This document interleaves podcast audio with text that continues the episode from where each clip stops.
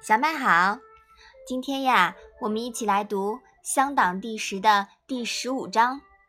你先来念一念好吗？朋友死，无所归。曰：以我病。朋友之馈，虽车马，非祭肉，不拜。妈妈，朋友是朋友的意思吗？对，朋友啊是朋友的意思。这里呢是指和孔子志同道合的人，所以啊，我们说志同道合的人才可以称作真正的朋友，是不是啊？嗯。病是什么意思呀？停放灵柩和埋葬都可以叫病，这里呢是泛指丧葬事务。那这一章的意思呀，你来说说看。孔子的朋友死了，没有亲属负责敛埋。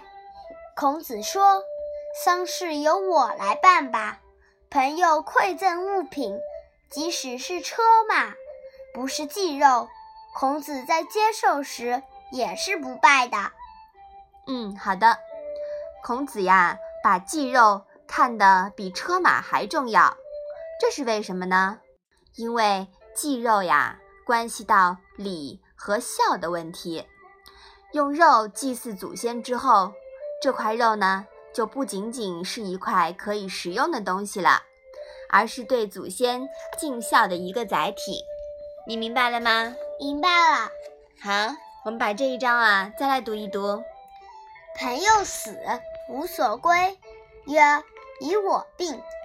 朋友之馈，虽车马，非祭肉，不拜。好的，那我们今天的《论语》小问问就到这里吧。谢谢妈妈。